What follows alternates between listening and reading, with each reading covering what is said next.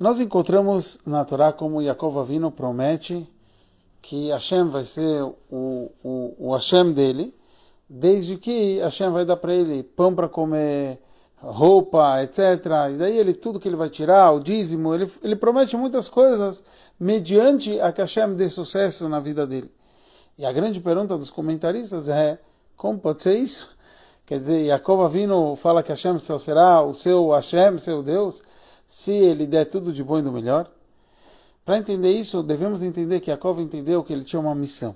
Ele estava descendo a Haran com um propósito. O primeiro deles é, seria o exemplo que a gente fala que um tzadik, ele é perfeito, mas existe uma malá, uma vantagem no Baal Tshuva, que ele se arrepende, ele se conecta mesmo com as com as uh, uh, pensar do outro lado, é tipo ter o gosto do pecado, mas mesmo assim está conectado a Hashem. Há um segundo nível, que Yaakov entendeu que ele desceu ali para se casar e gerar filhos. Quer dizer, justo nesse mundo ele poderia fazer essa tra transformação. E o terceiro é ele foi até Haran para trabalhar com o rebanho do Lavan, que aqui é o conceito de elevar as nitzotzot, as centelhas divinas que estavam no rebanho do Lavan. O mesmo a gente vê que ocorre com cada Yodi Yodi. A alma dele desce do Ganeden, porque lá no paraíso a alma já é um tzadik mas precisa ter essa vantagem do Baal Tshuva de, mesmo descendo esse mundo, estar conectado a Hashem. Depois a gente desce aqui para cumprir Torah e Mitzvot, que seria tipo gerar filhos.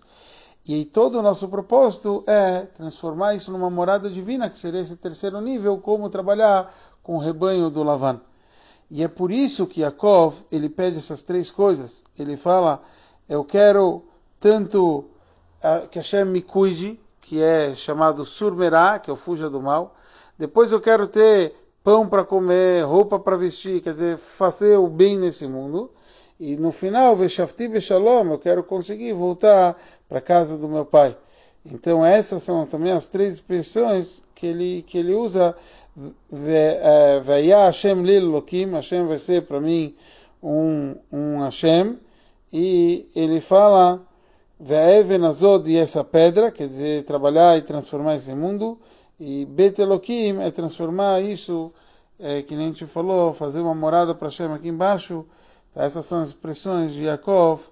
E que cada um de nós possa fazer sua parte, transformar a matéria na vontade divina, numa casa para Hashem.